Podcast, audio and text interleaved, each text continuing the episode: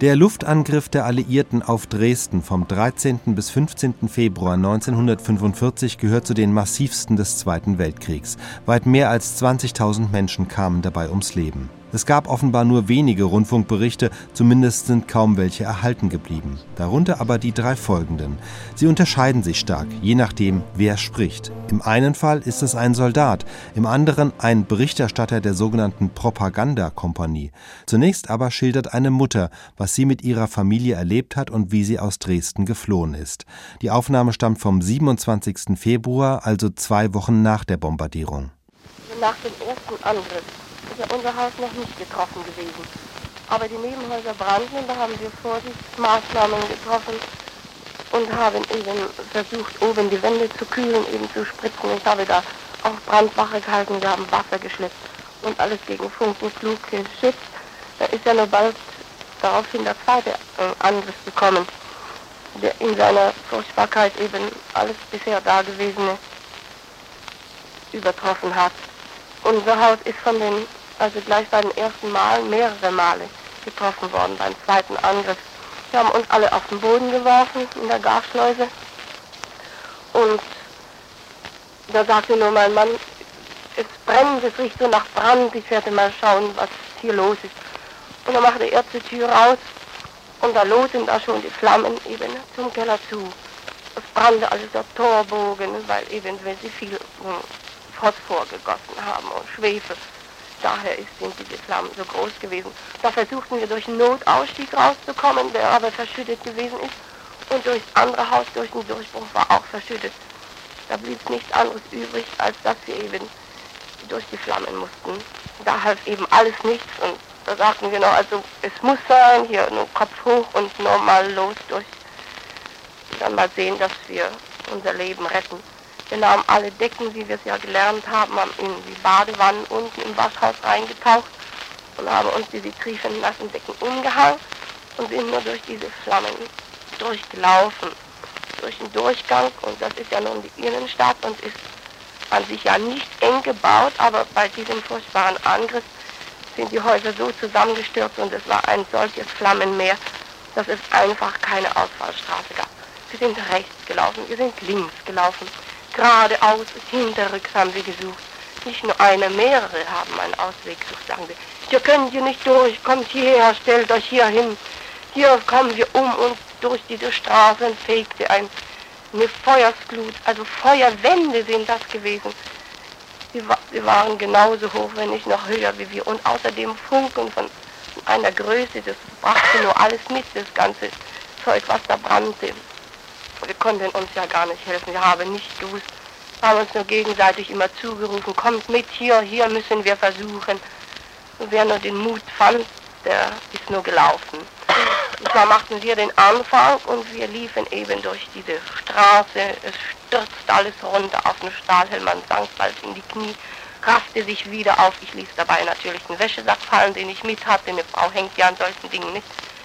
Und wieder weiter und die Decke war aber in drei Minuten ja schon trocken gewesen, die haben wir nur schon verloren gehabt. So liefen wir so in unseren Mänteln, die Straßen, da äh, war ja nur alles Phosphor, solche Pfützen und das brannte ja, das mussten wir umgehen. Dadurch mussten wir wieder enger an die Häuser ran. Da war natürlich wieder Einsturzgefahr oder die Flammen loten aus den Fenstern raus. Und da haben wir immer nur gerufen, Mann, bist du hinter mir? Und Frau Glaser, Heini und so weiter. Und so sind wir eben durch diese enge Straße durchgekommen an der Stadtbank, der direktes Zentrum am Rathaus, nicht? Da, das muss von Flammenstrahlbomben getroffen sein, denn da kamen richtige Stichflammen durch die Fenster raus. Also von so einer Stärke, wenn man da wäre in der Mitte gegangen, also da wäre man vielleicht tot gewesen. Wir haben uns aber an die andere Häuserreihe rangemacht und sind so eben auf den Rathausplatz gekommen. Da sind natürlich sehr viele Menschen zusammengelaufen, weil das ja ein bisschen größerer Platz war. Und da hatte man ja angenommen, dass äh, man vielleicht doch eher gerettet wird. Da stand gleich vorn äh, von der Rettungsaktion ein, also mehrere Wagen, aber ich will nur von dem einen sagen, ein Sprengwagen, der an Hydranten angeschlossen war und die Leute eben Wasser trinken konnten in ihrer Erschöpfung und außerdem auch die Kleidung nass machen konnten. damit sie nicht so sehr den Flammen zum Fressen angeboten wurden. Und unter diesen Hydranten habe ich mich aufgestellt und auch mein Mann und auch noch die anderen, die mit waren. Außerdem habe ich die Handtücher, die ich mit hatte, so ein paar reingesteckt, nass gemacht. Die haben wir uns so vors Gesicht gehangen und die anderen verschenkt. Nun versuchten wir, plötzlich sind aber die Schläuche auseinandergegangen durch diese furchtbare Hitze und durch diese Flammen sind die Schläuche auseinandergegangen, da wurde der Hydrant eben abgestellt. Nun versuchte mein Mann, mich auf den Sprengwagen raufzusetzen, damit äh, ich mit diesem Wagen äh, fort konnte. Und die Wehrmacht fuhr tatsächlich auch, es waren so junge bayerische Soldaten, die sind nach allen Seiten gefahren und es gab einfach keine Möglichkeit, dieser Feuerflut irgendwie zu entrinnen. Man hat wirklich gedacht, also jetzt ist das Ende, der Wagen ist wieder zurückgekommen, der Motor brannte, das Dach brannte und mit einem großen Getöse ging der Wagen dann natürlich auseinander. Wohlgemerkt, ich bin vorher schon abgestiegen, weil man mich darunter gerissen hat. Und die, ich sagte immer den Soldaten dann, mein Kameraden, helft uns doch Wasser, hat er gesagt. Wir können uns selber nicht helfen. Also die hat man dann später doch tot gefunden es war entsetzlich, diesem Feuer konnte ja niemand entrinnen, nur wenigen ist es wirklich gelungen. Die waren irgendwie vom Glück begünstigt, die das überlebt haben. Wir sind dann, das ist aber so unerträglich geworden, die Hitze, dass wir auf den Bürgersteig sprangen und da sind ja nur Bäume. Und da haben wir uns nur ganz fest, ich mit meinem Mann, ganz fest an die Baumrinde gepresst, das Gesicht vor allen Dingen ran, damit wir etwas Luft hatten. Und äh, aber da sind so große Phosphorpfützen wieder gewesen und das, das lohte zu uns so rüber, dass wir den Platz nicht halten konnten. Und da sind wir wieder weiter und auf eine Bank haben wir uns gesetzt. Da saß unter anderem ein Wehrmachtssoldat mit der Gasmaske um und ein achtjähriges Mädel, was eben ein Säugling, ein sechs Wochen altes Kind äh, hatte, hatte die Mutter in diesem furchtbaren Getöse verloren. Da habe ich mich auch dazu gesetzt und bald brannte eben wieder die Bank. Da mussten wir eben wieder von der Bank fort und so haben sich die Menschen eben aneinander geklammert und haben sich die Funken gegenseitig ausgemacht und die brennenden Fetzen gerissen vom Leibe und den Kindern geholfen. Die Kinder irrten nur herum. Onkel, helf mir, helf mir, helf mir doch, ich brenne, ich brenne. So ein kleiner dreijähriger Junge brannte in einem kleinen Kielermantel, ich werde es nie vergessen. Und da bin ich aufgesprungen, habe dem Jungen das Mäntelchen aufgerissen und wollte ihn ausziehen. Aber der Junge ließ ja das nicht zu. In seiner Angst das ausgerissen und ist wahrscheinlich eben auch verbrannt. Auch das achtjährige Mädel sah ich, ist verbrannt. Man konnte so wenig tun, man war selbst so fertig, aber was man konnte, hat man eben getan. Man hat sich gegenseitig, es wird schon wieder werden, und wenn man nur sich gegenseitig auf die Schultern geklopft hat, nicht wahr? Und nachher ist das aber doch auch nicht mehr gegangen auf dieser Bank. Da mussten wir wieder weiter. Außerdem drohte Einsturzgefahr von einem brennenden Haus, das so furchtbar lohte und prasselte. Und da haben wir einen herrenlosen Koffer gese stehen gesehen und auf dieses äh, Köfferchen haben wir uns eben hingesetzt. Und da sind auch gleich wieder Menschen gelaufen gekommen in ihrer Todesnot. Denn die Menschen sind ja nicht allein geblieben. Sie haben plötzlich die Gemeinschaft in so großem Maße gesucht in der Not. Sie wollten zusammen sein. Wenn, dann wären wir eben alle gestorben. Da hat man, waren eben vielleicht acht Menschen um uns rum. Auch ein kleiner Junge, den mein Mann zwischen die Beine genommen hat, sechs Jahre. Mein Mann sagte, hab keine Angst, ich bin ja bei dir. Dann verbrennen wir eben alles zusammen. Und hat ihn eben geschützt so zwischen den Beinen, nicht? Und wir haben ihm noch ein bisschen von unserem feuchten Tuch gegeben, damit es dem Jungen ein bisschen besser geworden ist. Hinter mir, vor mir, also an der Seite vielmehr, da war ein Däne, Straßenbahner, nicht? Der ist auch verbrannt. Da sagte auch meine Mann, Kamerad, nimm doch einen Stein und schlag mich tot. Und mein Mann hat es ja natürlich nicht gekonnt. Er konnte ja so wenig helfen, nicht wahr? Gerade Kindern, die Großen mussten eben sehen, wie sie sich selber helfen. Und dann auch eine Polin, die wahnsinnig geworden ist. Die Menschen sind ja wahnsinnig geworden und es ist vielleicht besser gewesen. Sie haben das Grauen nicht so miterlebt wie wir, die wir vielleicht einen klaren Verstand hatten. Haben ja das ganz anders aufgenommen, als wie die Menschen, die wahnsinnig gewesen sind. Die hat sich die brennenden Sachen vom Leibe gerissen, hat in die Hände geklatscht und hat getanzt um das Feuer und nachher fiel sie mich an und dann musste mein Mann sie niederschlagen, aber sie stand wieder auf und ist wieder woanders rumgelaufen. Es war ein Schreien und ein Brillen und, und ein Bitten und ein Beten. Jedenfalls, es war grauenvoll. Etwas fürchterlicheres gibt es gar nicht.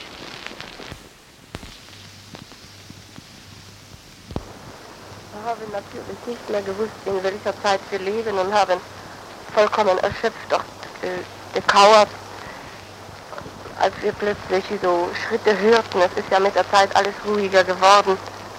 Und da, sagte, da hörte man Soldaten sagen, Mensch, Kamerad, hier sitzen ja auch noch Lebende. Sie rüttelten uns an den Schultern, wir haben es gar nicht für möglich gehalten. Und da sagte dieser noch, da haben Sie aber Glück, dass Sie die ganze Nacht hier nicht gesessen haben. Und da, daraufhin hat mein Mann gesagt, Kamerad, wir sitzen seit dem zweiten Angriff hier. Es sind fünf Stunden vergangen, es war so halb sechs früh, die die uns äh, da gefunden haben. Wir waren natürlich so erschöpft und fast vollkommen erblindet. Und man hat es angenommen, weil wir konnten die Augen nicht aufmachen, so fast voll von dem Rauch und von der Glut. Und reden konnten wir überhaupt nicht mehr durch diese starke Rauchvergiftung. Und ich wankte ja noch immer so, durch diese Umstände überhaupt noch furchtbar geschwächt. Und dann nahmen sie uns unseren Arm und führten uns eben bis ans Elbufer.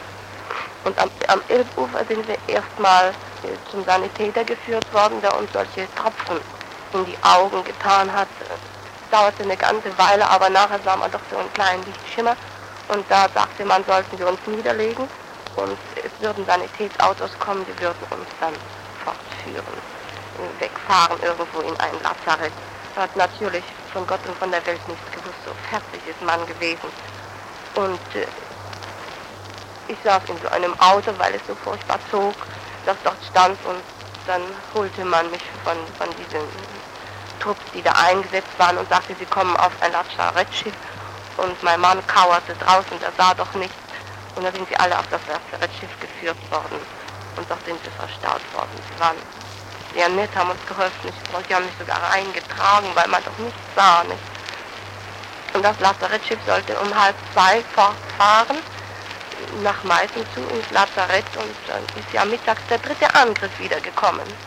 Und das sind wieder Tiefflieger gewesen, die nur in den, das ganze Elend, was noch überall rumlag und die vielen, vielen hundert Rettungsmannschaften, die nur nach dem zweiten Angriff eingesetzt geworden sind, haben die natürlich mit Luftminen und wiederum Brandbomben ihre Wut gekühlt. Und da unter anderem ist aber bewundernswert die Haltung eines jungen Volkssturmmannes, der in dem Lazarettschiff äh, da irgend so was beim Posten ausfüllte, der immer sagte, äh, das Schiff ist getarnt, seid ruhig, Leute, ganz ruhig, hier treffen Sie nicht, das geht weiter. Er hat eine ganz andere Richtung, Sie kommen hier nicht. Aber man hat ja nur doch die Detonat furchtbaren Detonationen gehört und man hat wirklich gedacht, bis jetzt hat man sich aus diesem Brand und aus dieser Glut gerettet und jetzt muss man vielleicht doch noch hier ertrinken, aber es ist ja doch. Es wurde auch oben zugeschoben, dieses Wellblechdach, nicht wahr, wegen Splittern. Aber es ist uns ja dann nun doch noch so gelungen, so heil davon zu kommen. Und das Schiff ist dann, hat Kurs genommen zu Detingau, sofort während des Angriffs, damit äh, die Flieger uns eben da doch nicht erwischen. Und von, von in der, weiß nicht, ein ganzes Stück gefahren und von dort sind wir dann wieder zurück über Dresden nach Meißen, wo Autos standen, die uns dann ins Lazarett brachten. Aber vorher standen auch noch so Leute und wir waren ja nur alle sehr durstig und sie haben uns eben Wasser gegeben und auch so, so Wehrmachten, sie haben uns noch Tücher für die Tücher für die Augen gegeben, haben uns die Augen getupft, dass man ein klein wenig sehen konnte und sind nach Weinböhler ins Lazarett gekommen, wo wir gleich auf Betten gelegt worden sind, auf Strohdecke. Und da hat man uns dann gleich die Augen ausgewaschen. Und dann bekam man gleich mal was trinken. Ja, das ist eben so alles gewesen. Wir haben ja nur das große Glück gehabt, aus dieser, aus diesem Grauen und aus diesem Inferno herauszukommen und wenn es zum Guten ausgeht, dann wollen wir wieder von vorne anfangen. und wollen eben alles tun, uns wieder ein neues Heim aufzurichten und aufzubauen.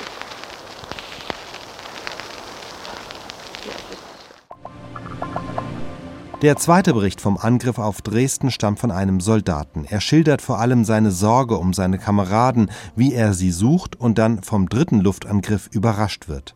Die Aufnahme stammt vom 20. Februar, also etwa eine Woche nach dem Bombardement. Stadt. Und dort sah ich zwischen geborstenen Straßenbahnen und verborstenen Häusern die ersten verbrannten Toten. Volksgeschwister, verkohlt, zusammengeschrumpft, manche nur von Flammen gerührt und doch erstickt. Drecks, Frauen, Kinder, Männer, daneben die Gefangenen. Unter den vielen anderen war mein Suchen ganz besonders, ist auch Wehrmacht dabei. Da fand ich da einen unter den vielen.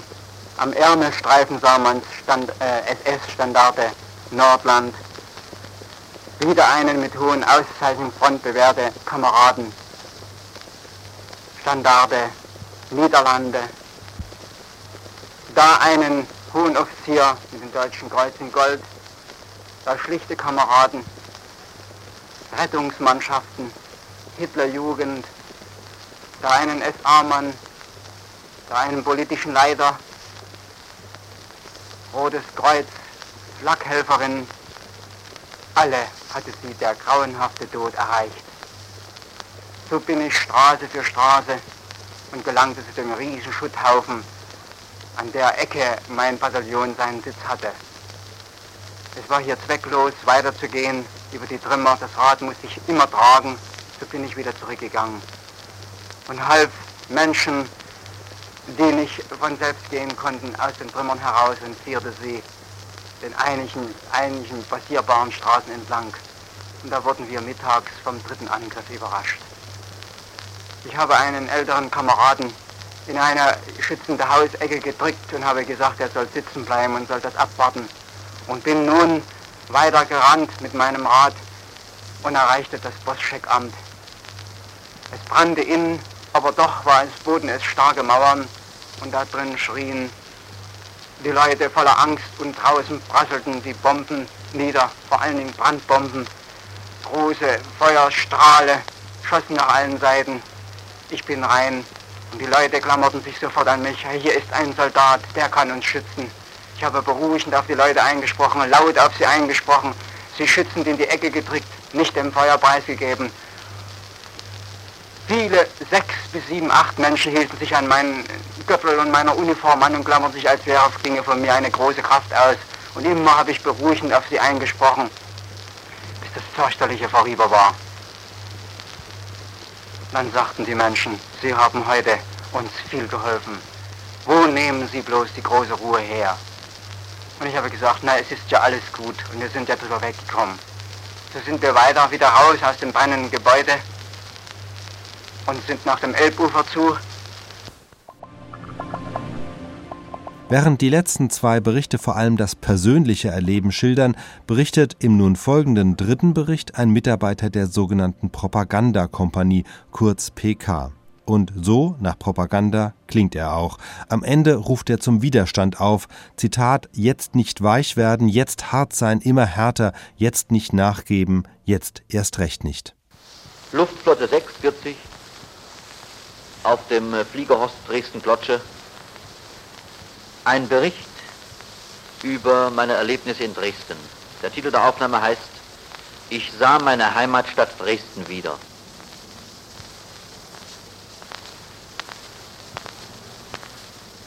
Ich fuhr in den späten Stunden der Nacht vom 14. auf den 15. Februar auf der Autobahn in Richtung Dresden.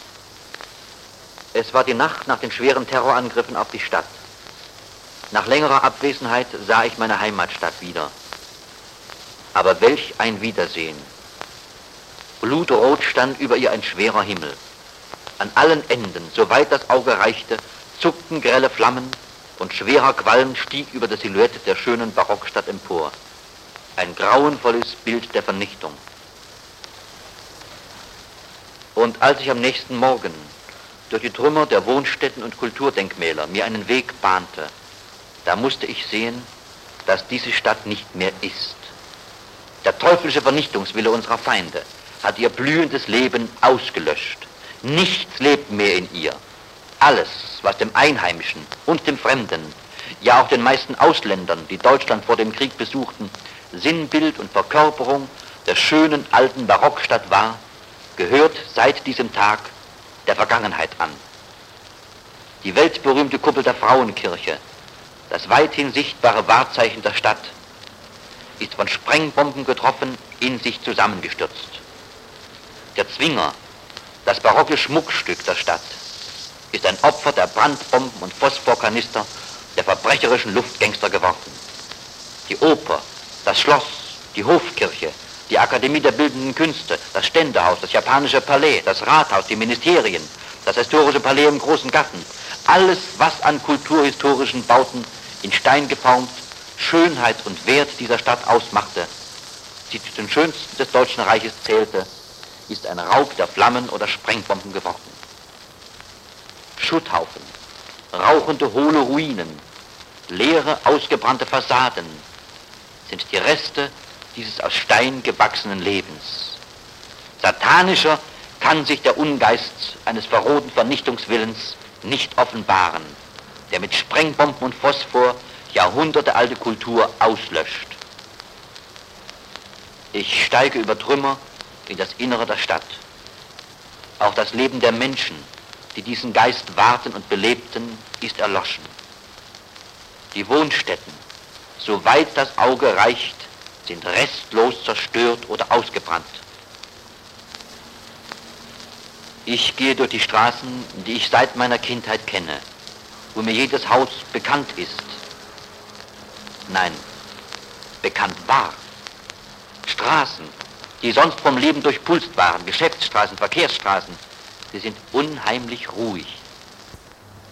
Es ist die Ruhe des Grabes von Tausenden von Volksgenossen, die hier ihrer Arbeit nachgingen, die hier lebten, die hier wohnten.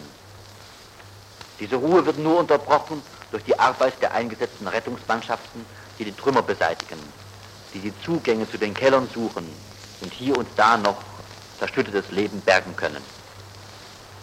Viele ihrer Kameraden, die beim ersten Angriff halfen, sind vom zweiten oder dritten überrascht worden und sein Opfer geworden. Auf breiten Straßen und Plätzen liegen sie neben Frauen und Kindern, die in wahnsinniger Todesangst sich aus brennenden Häusern vor der erstickenden Gewalt des Feuers ins Freie retten wollten. Von Sprengbomben zerrissen vom Phosphor verbrannt und verstümmelt. Erschütternde Bilder sind das. Gequälte, unschuldige Menschen mit der Gebärde der letzten qualvollen Sekunden der Todesangst. Da liegt eine Mutter.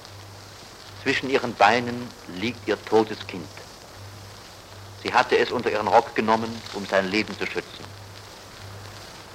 Flüchtlinge aus den Ostgebieten, die eben erst ihr Leben vor dem Bolschewismus gerettet hatten, die Stadt war in diesen Tagen voll von Evakuierten und Flüchtlingen aus den deutschen Ostgauen. Auf der Straße verstreut liegen Habseligkeiten, ein Bügeleisen, eine Aktentasche, ein Bündel angekohlt, was jedem wichtig erschien zu retten. Daneben der Lanzer, das Gepäck noch auf dem Rücken. In der Nähe einer Frontleitstelle liegt eine Gruppe freiwilliger Kameraden aus dem Norden daneben ein Ostfreiwilliger und einer aus Wallonien. Ich sehe es an den Resten ihrer Uniformen und Abzeichen. Eine stumme Anklage gegen den geistlosen Vernichtungswillen unserer Feinde. Sie ahnen es ja gar nicht, was sie hier zerstörten, diese Barbaren, denen jedes Verständnis für die unersetzlichen Werte europäischer Kultur fehlt, jener Kultur, für die diese Toten ihr Leben einsetzten. Ich sah noch keine Stadt, an der sich der verbrecherische Vernichtungswille unserer Feinde so satanisch austobte wie hier in Dresden. Es ist fast überflüssig zu sagen, dass der weitaus größte Teil der zerstörten Stadt keine militärischen Ziele waren. Dass auch solche mitgetroffen wurden, lag weniger in der Absicht als in der Tatsache, dass im Gebiet einer so großen Stadt auch militärische und kriegswirtschaftliche eingestreut sind. Weit entfernt ist diese barbarische, teuflische Kriegführung, die Mord, Terror und Verbrechen auf ihre Fahnen geschrieben hat, von unserer Auffassung eines Krieges, auch eines totalen Krieges im weitesten Sinne des Wortes. Das ist himmelweit entfernt von unserem Kampf um das Leben unseres Volkes. Das ist Mord, das ist Verbrechen, das ist teuflisch. Das ist auch kein Kampf nur gegen den Nationalsozialismus oder gegen die Partei oder gegen unsere Staatsführung. Das ist der gemeine Wille zur Vernichtung der Lebenskraft unseres gesamten Volkes und seines Lebens schlechthin. Wir wissen, was wir von ihnen zu erwarten haben. Wir wissen, sie wollen uns weich machen. Sie wollen uns in die Knie zwingen. Aber gerade jetzt soll ihnen das nicht gelingen. Ich sah in die erloschenen Augen der unglücklichen Opfer. Ich sah ihre verkrampfte Haltung, mit der sie sich an der Erde oder irgendeinem Gegenstand anklammernd festhielten, als ob er ihnen Halt und Sicherheit des Lebens geben könnte. Ich sah die vom grausigen Erleben entsetzten Augen der vielen tausend heimatlos gewordenen. Ich sah die aufkommende Resignation, die verzweifelnde Abgestumpftheit und Gleichgültigkeit des ersten Tages und die danach einsetzende Erkenntnis der allgemeinen Not, die gegenseitige Hilfsbereitschaft und den Widerstandswillen, der sich nun in den Herzen der Überlebenden bildet. Er formt sich in uns allen zu unerbittlicher Härte und Festigkeit. Und aus eigenstem Erleben und Anschauen steigt der Wille auf. Jetzt nicht weich werden, jetzt hart sein, immer härter. Jetzt nicht nachgeben, jetzt erst recht nicht.